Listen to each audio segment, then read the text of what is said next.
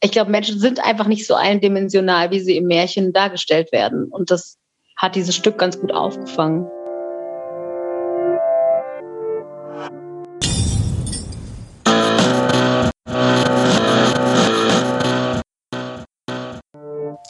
Hallo und herzlich willkommen. Schön, dass ihr zuhört. Wir haben diskutiert über Genderstereotype in Märchen, was die Aschenputtel-Adaption von Rebecca Kricheldorf anders macht und schlagen einen Bogen zu unseren Guilty Pleasures of Disney. Wir, das sind die Bloggerinnen Sabrina Fehring, Anne Windhagen und Hanna Kuhlmann. Und falls ihr noch nicht in Kricheldorfs Der goldene Schwanz reinlesen konntet, hier die Alternative zum altbekannten Es war einmal. Noch so sagten sie, wird hart abgeharzt, aber bald schon bald wird ein dicker goldener Schwanz unseren Weg kreuzen und uns in das Leben führen, das wir uns durch unsere Investition in die Kapitalanlage Körper verdient haben. ja, ich würde sagen, wir starten mal direkt. Was war denn euer Lieblingsmärchen als Kind? Ähm, also mein Lieblingsmärchen, also ein Disney-Märchen, ich verbinde es hauptsächlich mit diesen Disney-Verfilmungen, das war Dornröschen ähm, oder auch Ariel, Ariel, die kleine Meerjungfrau. Ja, das habe ich vor allem als Film geguckt. Ja, mhm. das ist, daran erinnere ich mich noch. Äh, meine Lieblingsmärchen, ich habe total Märchen mit Tieren drin geliebt. Ich mochte keine Prinzessinnen. Wirklich als Kind war ich total anti-Prinzessinnen und ich mochte deshalb immer Märchen, wo vorrangig Tiere drin vorkamen. Bremer Stadtmusikanten, ähm, gestiefelte Kater. Ich mochte einfach keine, nicht so gerne Menschen in Märchen. Ähm, genau, ich mochte einfach diese klassischen Dornröschen, Aschenputtel und so damals irgendwie schon nicht. Und war ein totaler das, Tierfreak. Das ist ja. total krass, weil ich eigentlich Prinzessinnen das Prinzip Prinzessin auch kacke fand als Kind. Also ich wollte nie mich als Prinzessin verkleiden oder so. Ich mochte Pink überhaupt gar nicht und trotzdem mochte mhm. ich diese Filme. Ich kann es überhaupt nicht erklären, warum. Also Tiere habe ich auch gern gesehen, aber irgendwie weiß ich nicht, was Dornröschen und Ariel mit mir gemacht haben. Was haben sie mit dir gemacht, Sabrina? Das frage ich mich bis heute. Kannst du dich äh, noch so an Stellen erinnern, die dich besonders so geflasht haben an diesem Märchen, die dich dann abgeholt haben? Ähm, ich glaube, das war hauptsächlich so dieses äh, Zauberhafte. So, da sind ja auch bei Dornröschen zum Beispiel so drei Feen, die die dann ja großziehen. Ich fand das Zaubern einfach toll und auch die Hexe fand ich halt cool. Also mhm. ich war mhm. eher so eine, so eine Hexe als Kind. Ich wollte immer so eine Hexe sein. Das war eher so mein Ding. Oder halt eine Fee. Aber so, so dieses Übernatürliche, das war Fantasy, das war eher mein Ding, als dann die die Prinzessin. Ich war also nicht so unbedingt Fan von der Prinzessin an sich, sondern von vielen anderen irgendwie dabei. Bei Ariel waren ja auch viele Tiere, so diese, diese Krabbe und der Fisch. Mhm. Die fand ich süß.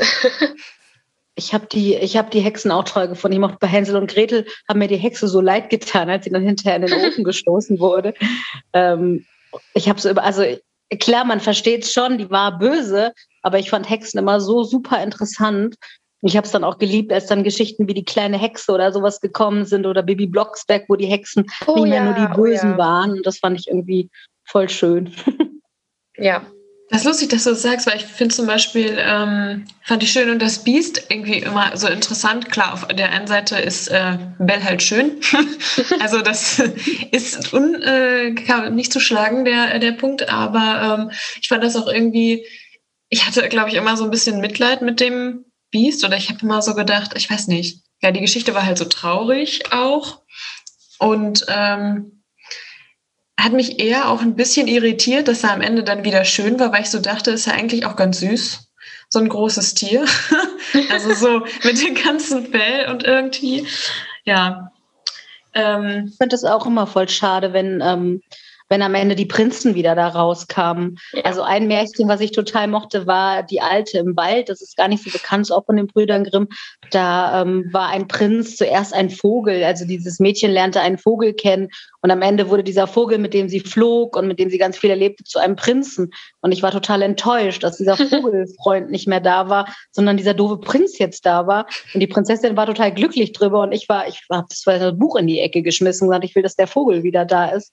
Also, ja. Hat es dich ja anscheinend aber nicht so, ähm, wie heißt das, nicht so beeinflusst, ne? Also man hätte ja auch denken können, dass man dann quasi immer denkt, aha, okay, ich habe jetzt gelernt, der Prinz ist das Ziel und du, bei dir ist ja dann irgendwas äh, aufgestoßen quasi, dass du sagt, so dachtest, nee, finde ich jetzt nicht Ja, ich glaube, es waren aber auch viel meine Eltern, weil die mich doch sehr links erzogen haben. Ich glaube, es war viel dieses, dass meine Mutter beim Vorlesen und mein Vater auch, vor allen Dingen meine Mutter, schon immer diese Prinz-Sache kritisch beleuchtet hat. Ich glaube, das, das spielte halt eine super krasse Rolle dabei. Meine Mutter mochte auch Disney nicht.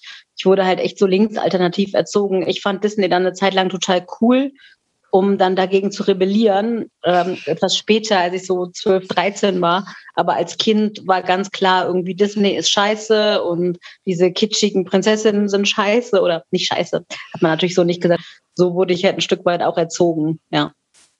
Interessant. Das ist, ja, das finde also finde ich auch nicht schlecht, weil ich frage mich nämlich auch mal so, okay, irgendwie diese Filme sind ja da und die kannst ja auch Kindern irgendwann nicht mehr so wirklich ausreden. Die kommen es ja gar nicht, teilweise gar nicht drum herum. Mhm. Ähm, wie, mach, wie geht man dann später, wenn man vielleicht selbst Kinder haben will oder Kinder betreut irgendwo, keine Ahnung, wie geht man damit um, um die nicht einfach stumpf davor hinzusetzen und zu sagen, ja, Prinzessin und der Prinz ist das Ziel, sondern halt so, du kannst doch nicht sagen, nee, gar, also weiß ich nicht, ob du jetzt sagst, gar nicht Disney oder halt, hey, Disney, aber wir reden darüber so ein bisschen, ne? Mhm.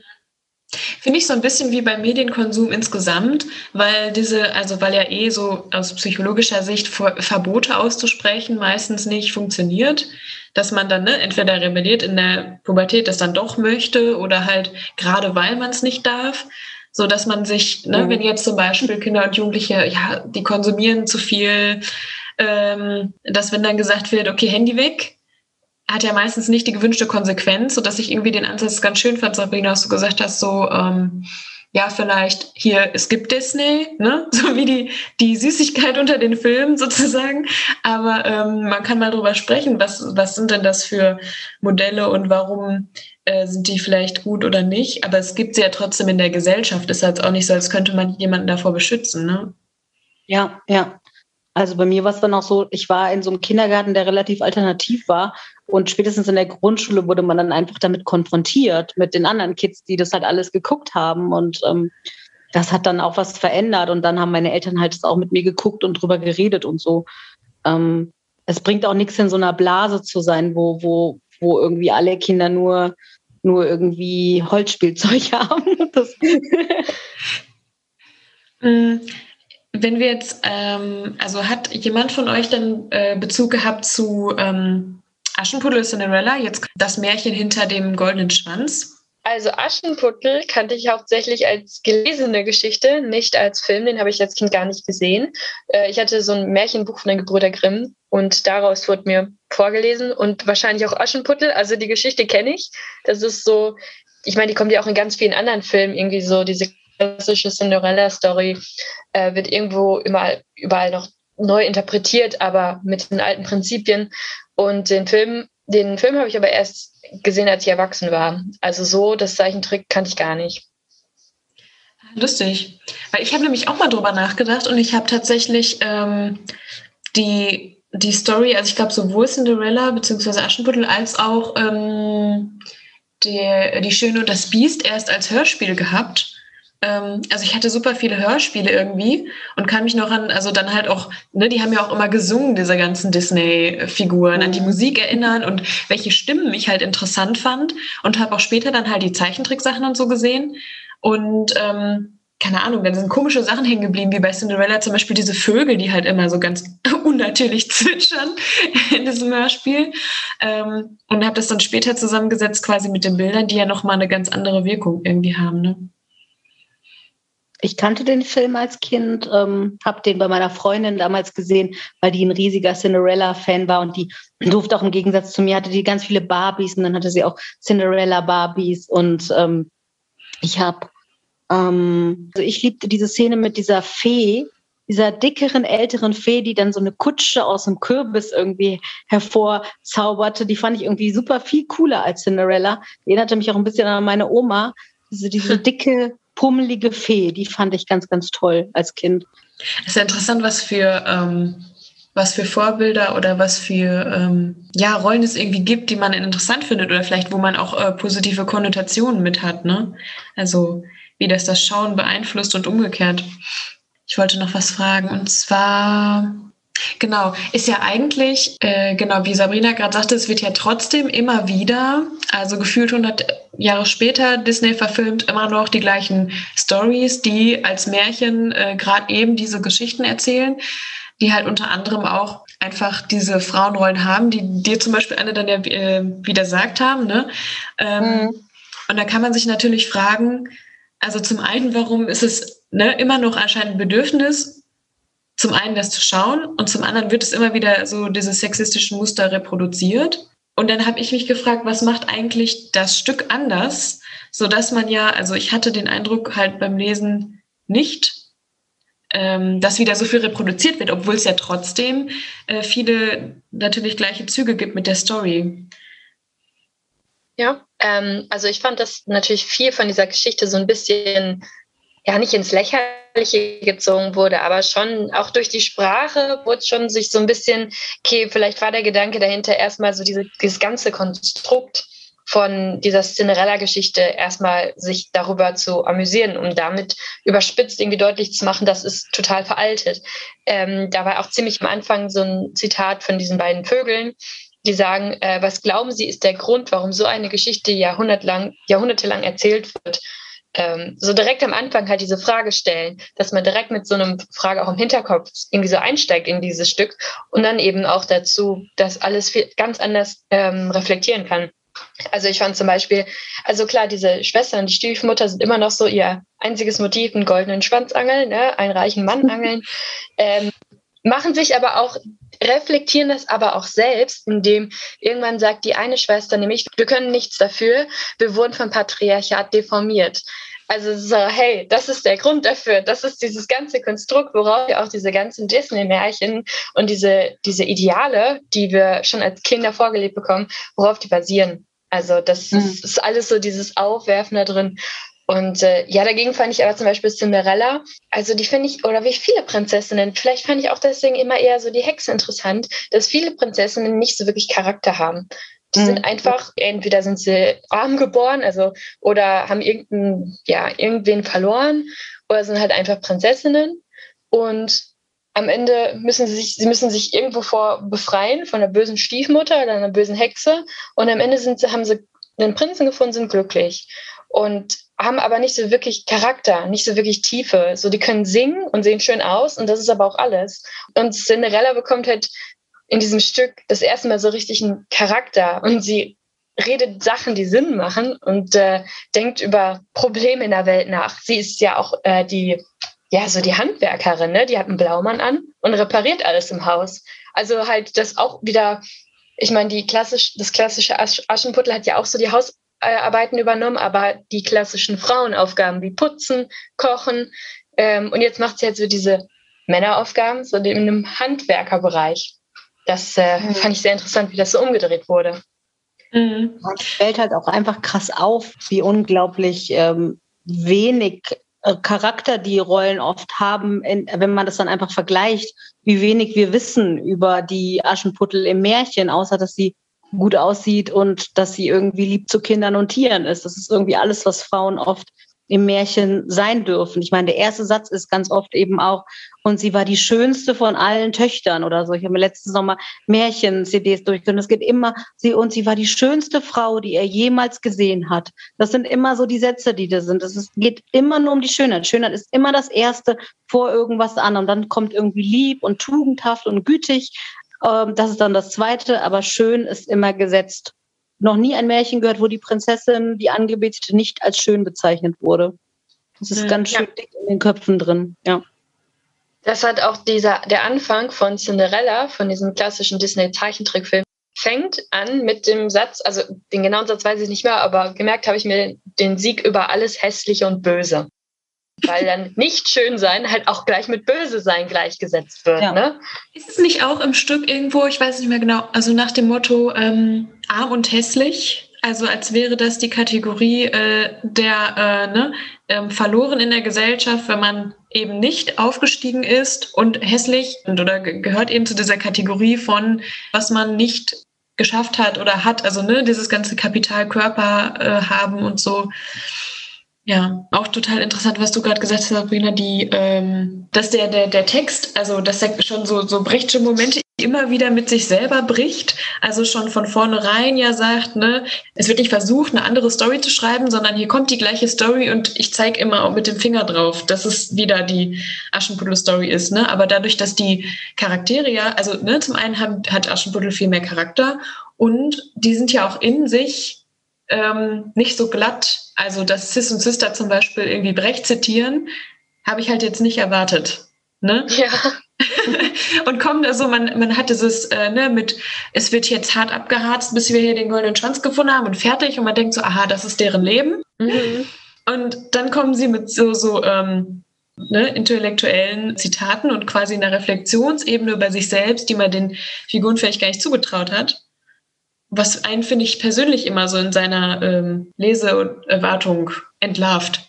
So, dass man halt ne, die Stereotype hat und dann das auch erwartet. Aber ich finde, das ist auch, also mich erinnert es auch wirklich ans echte Leben, wo ich manchmal auch Leute kennenlerne und schon eine Schublade aufmache. Gerade in der Uni habe ich das häufig erlebt und dann auf einmal kommt was aus dem Mund, wo ich denke, wow, okay. und das ist wirklich, ich glaube, Menschen sind einfach nicht so eindimensional, wie sie im Märchen dargestellt werden. Und das hat dieses Stück ganz gut aufgefangen. Mhm. Für mich blieb aber trotzdem immer noch so das Gefühl, auch obwohl die am Ende der Geschichte meistens nicht großartigen ja, Eigensinn oder Charakter bewiesen haben, hatte ich doch immer so dieses Gefühl von äh, Bewunderung dafür, dass diese Person, die Prinzessin ähm, XYZ, ja so schön und so perfekt zu mhm. sein mhm. scheint. Also irgendwie so eine, ich kann das Gefühl gar nicht beschreiben, so eine komische Mischung aus ähm, Faszination und irgendwie ja auch Irritation, dass es eine Person geben soll, die so ist. Also so glatt und äh, die läuft einfach durch die Welt. Ja, dann habe ich mich gefragt, ob das vielleicht nicht auch, also mir persönlich ging es so ein Bedürfnis ist, die tragen sich ja immer weiter, diese Geschichten. Also es muss ja irgendein Bedürfnis in uns geben, doch diese so vermeintlich perfekten Menschen zu beobachten. Das glaube ich auch. Also ich hatte ja irgendwie von Familie aus keine große Liebe zu diesen Figuren, aber bei mir ist das dann ganz oft gebrochen, wenn ich es gesehen habe bei anderen Freundinnen und im Kindergarten schon, Grundschule, die irgendwie versucht haben, so zu sein. Und ich das dann auch irgendwie bewundernswert gefunden habe, weil diese Leute haben auch immer mehr Bewunderung dann bekommen als ich mit meinem Fußballsachen, die ich damals gemacht habe. Es war einfach, es, es, es gibt einfach eine Peer Group für Mädels, die das halt total verstärkt und bewundert. Und das war für mich so ein Grund. Ich habe auch dann so mit sechs, sieben so ein halbes Jahr gehabt, wo ich dann so Karneval Prinzessin werden wollte, auch wenn ich immer vorher Pirat oder sowas war, einfach um dazugehör zu gehören und ähm, und auch so zu sein wie diese Mädels. Und da, ja, ich finde das nämlich auch, dass da irgendwie so was Erleichterndes drin war, sich einfach dem zu fügen, wie man sein soll mit dem Prinzessinnenkleidchen und, ähm, und so zu sein wie alle und einfach in dieser Masse zu verschwinden und, und perfekt zu sein oder zu versuchen, eine perfekte, ein perfektes Mädchen zu sein. Das, ähm, ja. Da muss ich auch. auch zugeben, dass ich tatsächlich auch mal zu meinem siebten Geburtstag oder so eine komplette Prinzessinnenparty hatte. Alle kamen in Prinzessinnenkleidern. Also das ist, äh, kann ich mich leider auch nicht von freisprechen. Aber ich meine, in den Filmen ist es ja auch so, dass irgendwie, es ist irgendeine Person, halt meistens ein Mädchen, so wo man sich vielleicht als kleines Mädchen mit identifizieren kann, auch wenn sie vielleicht anders aussieht. Ähm, und die durchlebt irgendwas, was halt gerade blöd ist, aber am Ende ist alles gut. Und das ist ja eigentlich auch das, ob es jetzt okay, ob, jetzt, ob es jetzt abhängig von einem Prinzen ist oder nicht. Aber eigentlich wünscht man sich ja auch im Leben, dass am Ende, dass man am Ende ein Happy End hat und dass auch irgendwie so schlechte Momente oder blöde Personen, dass man irgendwie von ihnen wegkommt und dass am Ende alles gut ist. Und das ist mhm. ja auch so ein bisschen das Unterschwellige, was ich, glaube ich, für mich aufgenommen habe, weil äh, wenn ich jetzt so drüber nachdenke, dann weiß ich, okay, ähm, also ich bin auf jeden Fall nicht so, dass ich denke, ach ja, alles abhängig an einem Mann. Aber gut, ich bin jetzt auch in einer ganz anderen Zeit aufgewachsen ähm, und studiere Kulturwissenschaften und sowas alles und reflektiere solche Dinge. ähm, ja, vielleicht werden da andere immer noch ganz anders sozialisiert, ne? Ja, auf jeden Fall. Also gerade wenn man auch mit Kindern und Jugendlichen arbeitet, denkt man teilweise auch. Also dieses ganze Spielzeugmarketing ist noch immer der Wahnsinn. Also ich habe letztens auch einen Artikel drüber gelesen, wie sehr auch dieses Spielzeugmarketing versucht, diese Gender-Klischees aufrechtzuerhalten, weil sie einfach alles einmal in Blau und in Rosa verkaufen können. Und es macht einen ja, riesen Unterschied. ob, das, ob man das kann oder ob man irgendwie für beide Geschlechter oder für alle Geschlechter nur eine Sache verkaufen kann. Das macht äh, Milliarden und Millionen Unterschied. So. Mhm. Das ist ja auch die Frage, so warum verfilmen die das immer noch so oder warum wird es immer noch gehypt? Warum gibt es jetzt zum Beispiel einen ganzen Streaming-Dienst, wo man alle Filme sehen kann? Äh, Habe ich in einem Artikel mhm. gelesen. Der Artikel heißt uh, Teaching Children How to Discriminate, also auf Deutsch Kindern beibringen, wie man diskriminiert. Und da hat einer von Disney-Chefs an seinen Angestellten so ein ja, Arbeitsleitfaden oder Memo geschrieben und gesagt, es geht nicht um Historisches, es geht nicht um Kunst. Wir sind nicht verpflichtet, ein Statement zu machen. Unsere einzige Absicht ist es, Geld zu machen. Yes.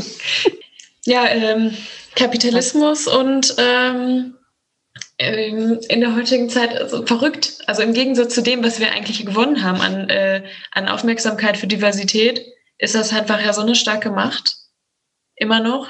Wird sein. Ja. Immer wieder. Mhm. Und, und es mischt sich ja auch einfach so extrem inzwischen. Diversität und alles ist ja in Ordnung, wenn man es dann halt mit einem schönen Instagram-Filter gut vermarktet. Also es ist alles, es wird auch aus diesen Dingen, finde ich, irgendwie in Social Media und in der Werbung einfach Marketing gemacht. Also dieser Kapitalismus ist echt, finde ich persönlich, überall, überall angekommen. Ja, voll. voll. Mhm. Was sie ja auch in dem Stück zum Beispiel äh, ständig sich, ähm, also das aufzieht so und uns vor Augen führt. Ähm, und ich finde gerade, was auch noch ähm, diese Märchenstruktur so bei mir oft bewirkt hat, dass man dieses Schwarz-Weiß-Denken so inne hat. Also es gibt Gut und Böse, das ist ja sowieso das klassische, also ne, das klassische Märchenmuster, aber dann auch quasi das äh, zu diesen Stereotypen Gut und Böse, wir gerade schon hatten sowas gehört wie arm und reich, schön und hässlich, mhm. dass das so unterbewusst in einem ankommt und das ist ja nicht nur die Tatsache ist, was ich für Stereotype, also was ich wem zuordne, sondern dass es für mich ja gar nicht dann die Möglichkeit gibt zu sagen, aha, ich reflektiere vielleicht mal, es gibt, also Menschen sind sowieso unterschiedlich und es gibt eben eh Grauzonen ähm, und genau diese, dieses Schubladendenken halt, ne, ähm, wird ja dadurch ja. einfach unglaublich gefördert. Deshalb ist ja gute Entwicklung für Charaktere in Filmen oder in, im Theater ja auch eben genau diese Graustufen, die die Märchen eben nicht haben, zu treffen, dass jemand eben auch schön sein kann und gleichzeitig nicht äh, ganz interessanten Charakter haben kann. Also diese Sachen, die gibt es ja im Märchen quasi nicht. Und ja, ich habe schon den Eindruck, dass da einfach ein manchmal erwische ich mich auch ehrlich gesagt selber dabei, dass ich keine Lust habe auf diese, wenn ich dann abends müde vom Fernseher sitze, auf diese differenzierten Filme, wo alles in seinen Graustufen daherläuft. Und ähm, auch wenn ich selber äh, dafür gearbeitet habe. Aber ähm, das halt, das manchmal gucke ich mir wirklich auch, auch wenn ich müde und fertig bin, gucke ich mir einfach auch diese Disney-Sachen oder auch modernere Soap-Opera-Sachen einfach an, die ich eigentlich gar nicht mag, weil das so eine Beruhigung irgendwie mit sich bringt für mich schlimmerweise. Man lässt sich einfach so berieseln und muss nicht groß drüber nachdenken und es wühlt einen nicht so sehr auf. Mhm. Ja, so. man kennt es halt. Ja. Ähm, ja, mir fällt auch nochmal ein, dieses Körperideal, was so in diesen ganzen Prinzessinnen ähm, ja auch so repräsentiert wird. Und ähm, natürlich, das wissen wir wissen ja ungefähr alle, wie die Prinzessinnen aussehen. Die haben alle diese sogenannte Wespentaille, also sehr schmal. Dann haben sie alle äh, irgendwie weiche Gesichtszüge, ein Stupsnäschen. Ähm, die meisten Prinzessinnen, obwohl es haben viele blonde Haare, aber nicht alle. Schneewittchen nicht. Genau, Schneewittchen hat äh, Haar so dunkel wie Ebenholz oder so. Die sind schön, die sind alle irgendwie schön. Und, und bei ähm, Dornröschen wird sie aufgenommen von diesen drei Feen, die sie dann erstmal beschützen sollen, bis sie 16 ist. Und äh, das fängt schon, fing schon am Anfang dieses Films an. Das sind drei Feen. Und das eine, die ist etwas kleiner, die heißt Sonnenstein, das war immer meine Lieblingsfee. Die ist ein bisschen, bisschen pummeliger. Und sie wird einfach die ganze Zeit gefettshamed in diesem Film, in diesem Kinderfilm. So die andere Fee sagt so, kräftig genug bist du ja, weil sie dann irgendwie das Kind tragen soll oder so. Und dann auch irgendwann nochmal, laufen ist gut für deine Linie. Also das ist so, das kommt einfach in diesem. Mm. In, ich habe so da gesessen und, dacht, und dachte mir so, das kann doch jetzt nicht euer Ernst sein. Ja, die Schwestern von Cinderella sind ja auch, da ist ja auch eine Pummeliger im Film oder auch in der, in der Story. auch bei drei Haselnüsse für Aschenbrödel, diesem Weihnachtsfilm, da ist auch eine. Die sehen ja auch nicht besonders, also im klassischen Sinne gut aus. Und da ist auch eine pummelig und es wird sich die ganze Zeit drüber lustig gemacht. So. Ja. Ja, ja. das ist einfach ja schon die, was, was für eine Message ist das? Ja, deswegen haben wir auch noch dieses, ähm, dass dann solche Sendungen wie Jeremy's Next Topmodel damit weitermachen und alle Kinder von mhm. der kleinen Kindheit, sobald du zwei Jahre alt bist und vorm Fernseher sitzt, bis durch dein ganze Kindheit, Teenageralter, siehst du immer nur dieses, diesen Körper. Und natürlich, wer ist denn dann, also es gibt ja immer mehr Leute, die sagen, hey, alle Körper sind toll, aber es ist ja so präsent und davon kommst du einfach, kannst du überhaupt gar nicht loskommen das auszublenden irgendwie. Nee.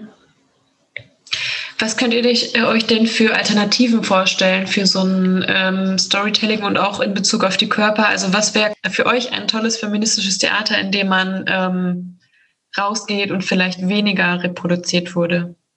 Ich glaube, dass es, dass es es auch häufiger schon gibt, dass es einfach Stücke oder Filme oder einfach darstellende Kunstwerke sind, wo bewusst entweder die Rollen in so ins Subversive getrieben werden oder teilweise auch Rollen getauscht werden und dadurch irgendwie klar ist, okay, was fällt mir hier seltsam auf, dass jetzt, weiß ich nicht, der Mann die, die typischen, Anführungsstrichen, Frauensachen macht und dadurch fällt einem was auf. Also ich bin halt ein Fan von so Subversionen, dass Sachen umgedreht werden, dass Sachen ins ins, ins Absurde getrieben werden, auch teilweise übertrieben werden, wie das jetzt auch schon in dem Stück ein bisschen war.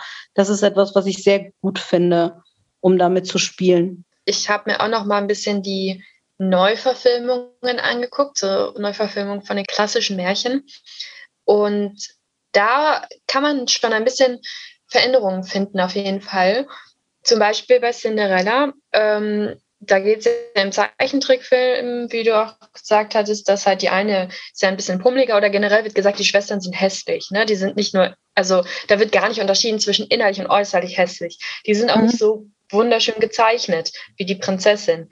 Und ähm, in dem neueren Film von 2015, glaube ich, mit richtigen Menschen, ähm, da ist es dann so, sie sind von ihr Äußeres ist wunderschön, aber ihr Inneres ist so hässlich. Da wird das dann schon mal ein bisschen differenziert mhm. oder auch ein bisschen, bisschen was die, also klar, an sich, die, die Geschichte ist immer noch gleich, außer dass Cinderella irgendwie den Prinzen vorher schon einmal trifft, bevor sie das erste Mal mit ihm auf den Ball tanzt. Also es ist nicht ganz so random, mhm. dass sie plötzlich äh, voll in Love sind. Und wird nämlich auch so gesagt, dass wenn ähm, der Prinz seine, ähm, ja, die mit dem Schuh findet, wozu der Schuh passt, dass sie ähm, auf jeden Fall geheiratet wird. So, er nimmt sie zur Frau. Und äh, je, bei dem Ball hat jedes heiratsfähige Mädchen zu erscheinen. Und bei diesem neueren Film ist es eher so, dass sie, also da wird dann gesagt, er nimmt sie zur Frau, wenn sie denn will. Also es ist immerhin so eine ganz kleine, okay, sie hat auch etwas zu sagen dazu. Sie, sie wird nicht einfach genommen, sie darf selbst entscheiden, ob sie das möchte. Also immerhin, immerhin ein kleiner Schritt in die richtige Richtung. Ja, und dazu auch noch, also ich bin auch der Meinung, dass in den letzten Jahren auch Disney und Disney Pixar und diese ganzen Filme auch sich verbessert haben. Also ein Beispiel dazu wäre zum Beispiel Ralf Reichts. Das ist ein ich hoffe, der ist wirklich von Pixar, aber es ist auf jeden Fall ein, ein, Film aus diesem Universum über ein Computerspiel oder mehrere Computerspielfiguren, ähm, wo eine kleine äh, Prinzessin, ähm, Van Vanellope heißt sie, ähm, eine, eine Computerspielfigur mit einem Glitch ist. Das heißt, die immer so ein bisschen einen Bildstörungsfehler hat und irgendwie Rennfahrerin werden möchte, aber deshalb nicht akzeptiert wird als Rennfahrerin, weil sie eben immer glitscht und sie ihr gehört quasi ein dieses dieses Universum und sie ist halt ein super freches kleines Mädchen, die überhaupt nicht an eine Prinzessin erinnert.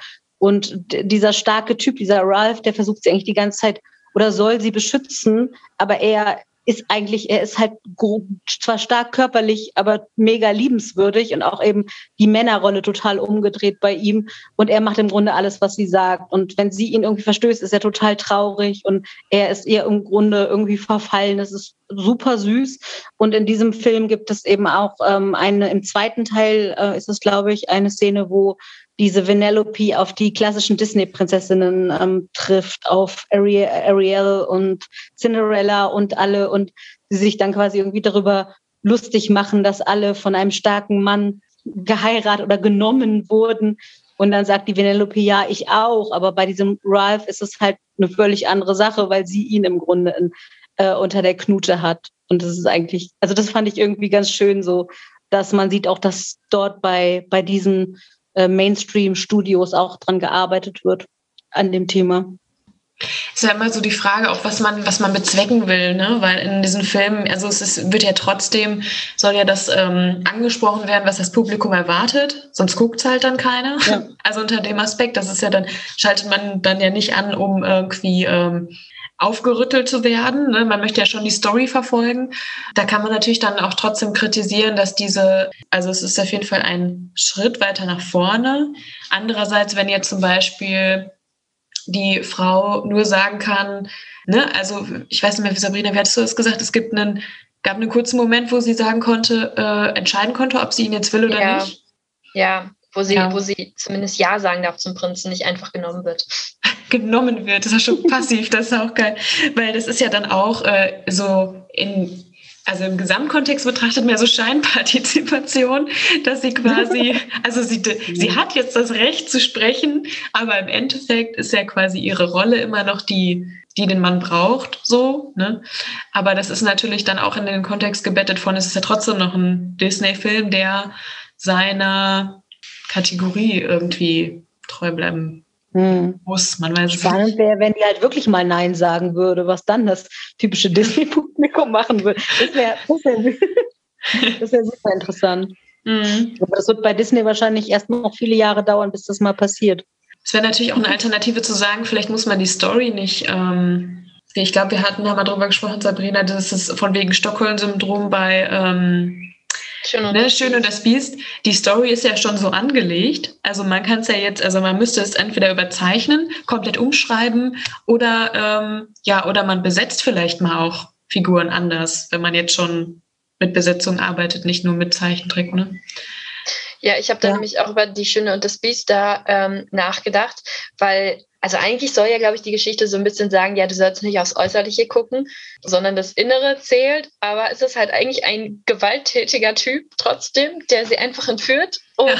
äh, gefangen hält und äh, mit dem Hintergedanken, dass er wieder zum Prinz wird, wenn er einen wahre Liebe Kuss hat. Ne? Also das ist ja dann auch noch seine Hidden mhm. Agenda dabei. Und es gibt auch eine Neuverfilmung, also jetzt nicht nur die Neuverfilmung, die komplett diese gleiche Geschichte ist. Es gibt eine, einen Film von 2010 oder 11, der heißt Beastly. Ist halt auf unsere Welt, die Schöne und das Beast, also so ein Highschool-Setting. Und da ist ein Typ, der halt, ja, total, der ist blond, sieht gut aus und reich und der erzählt immer, wie gut er aussieht und ähm, ist halt, mobbt halt alle anderen in der Schule.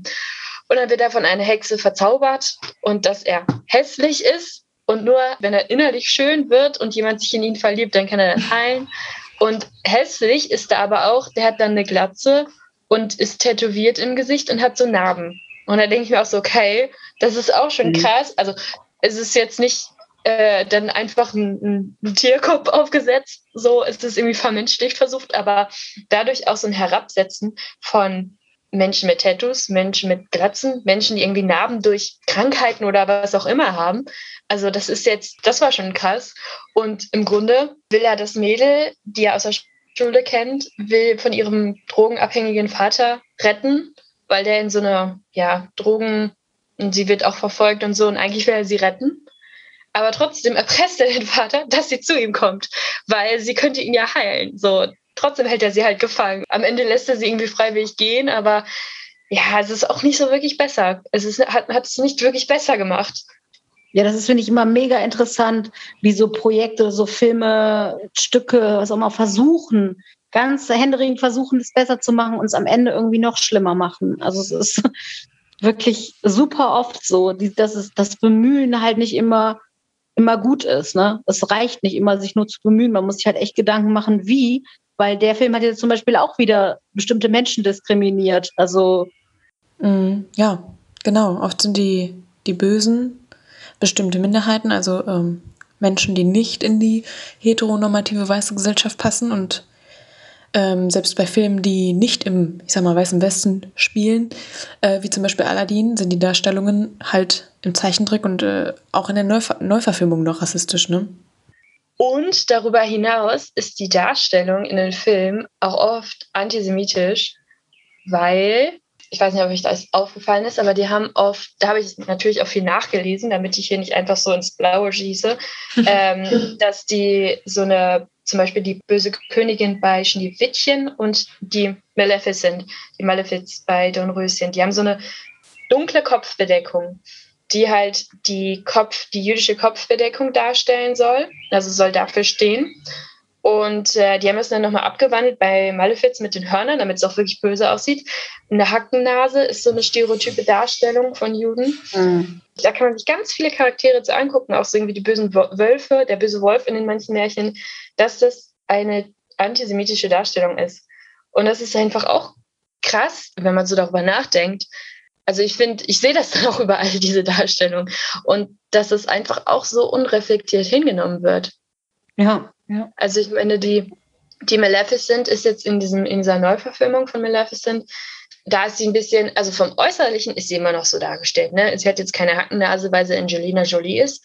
Aber da ist der Charakter an sich ein bisschen anders dargestellt, weil man so diese Perspektive von der Bösen, am Ende ist sie nicht böse oder sie ist keine Person, die man als äh, Zuschauerin irgendwie verachtet, weil man so die ganze Geschichte von der mitbekommt. Sie beschützt Aurora, die Prinzessin, und am Ende kommt der Prinz an, der Aurora wachküssen soll und sagt so, hey, aber ich kenne sie doch gar nicht. So, aha, okay, es ist voll gut, dass du da reflektierst, dass du nicht einfach ein schlafendes Mädchen wachküsst, was du einmal im Traum gesehen hast.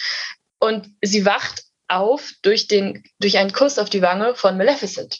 Das war dann doch noch eine ganz interessante Wendung, um diese eigentlich einen bösen Charakter doch halt gut darzustellen, dass sie halt eigentlich doch nicht nur böse ist.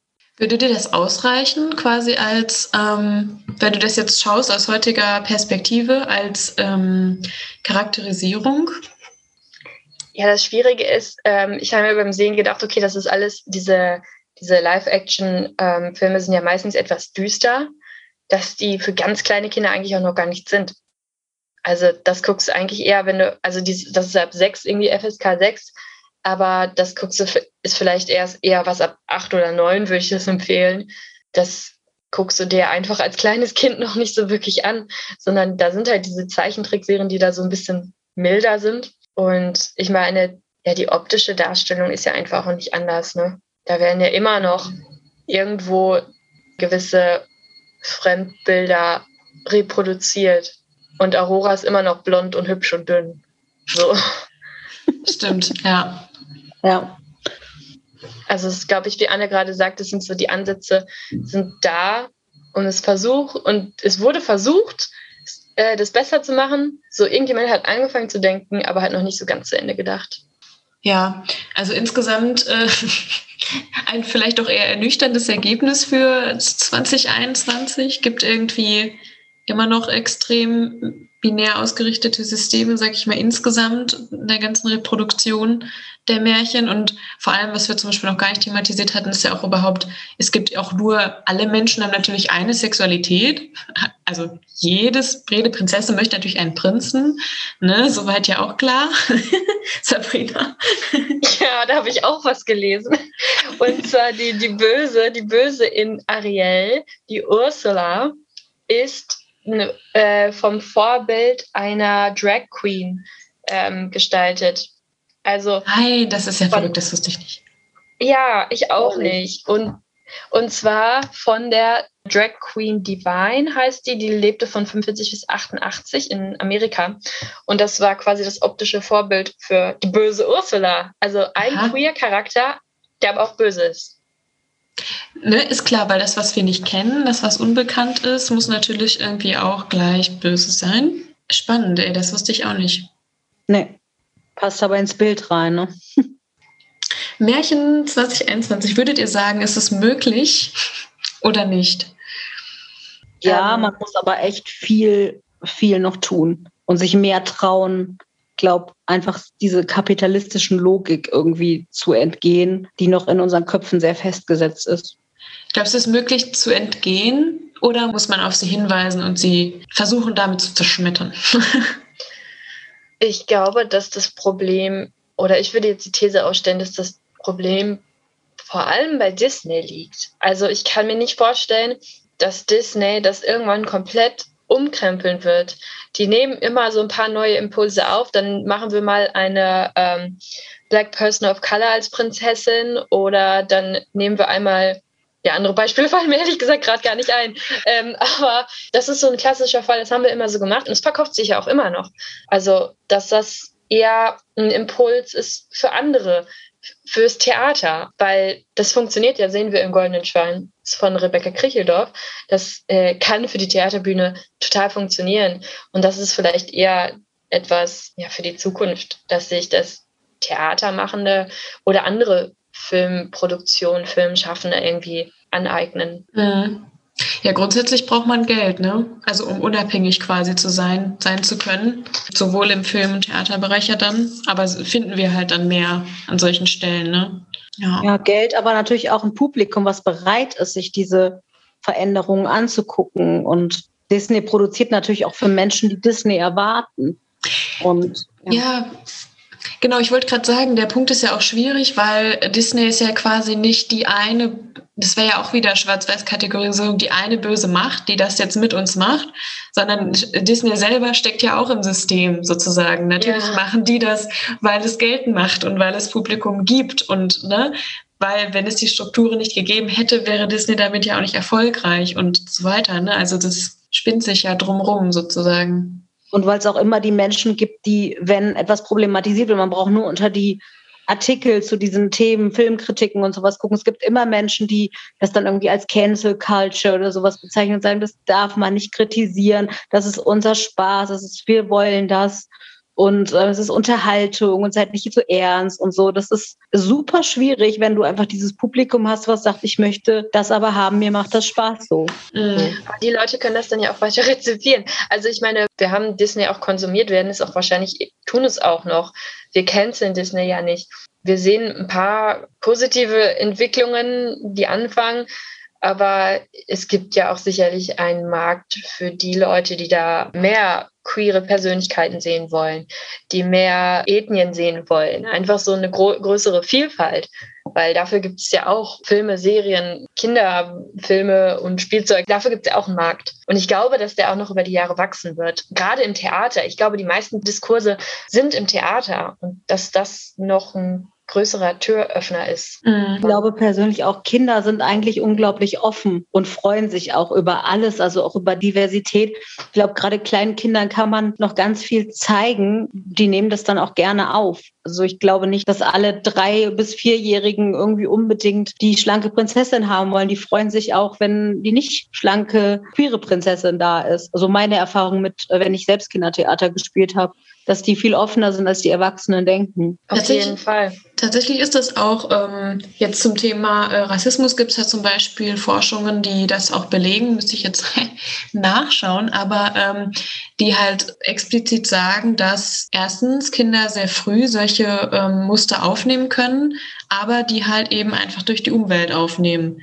Also ne, schockierenderweise dann schon äh, im Kindergarten, aber sie reproduzieren einfach genau das, was ihr soziales Umfeld eben hergibt. So, und wenn das, ne, dann das ist, dann finden sie das toll und möchten da mit ihren Freundinnen drüber sprechen und so weiter. Und wenn es halt was anderes gäbe.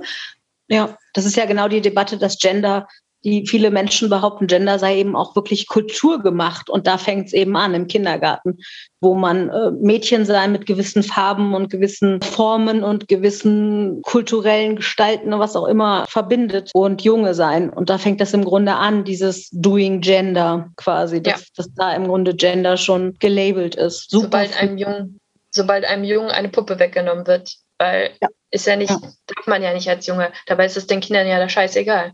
Ja, ist es spielen auch mit, da spielen auch Jungs mit Puppen und mit Barbies, wenn sie eine Barbie in die Hand bekommen oder sehen, da spielen andere mit. Warum, warum darf ich das nicht? Ne? Ja.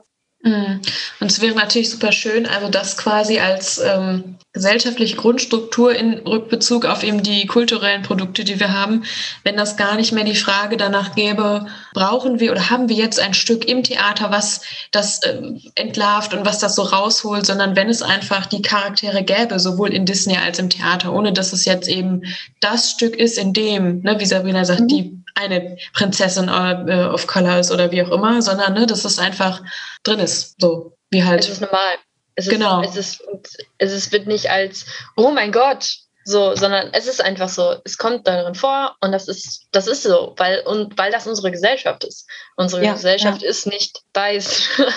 unsere Ges Gesellschaft ist bunt, was alles betrifft, was Hautfarben, was äh, Geschlechtsidentitäten betrifft und alles Mögliche. Ne?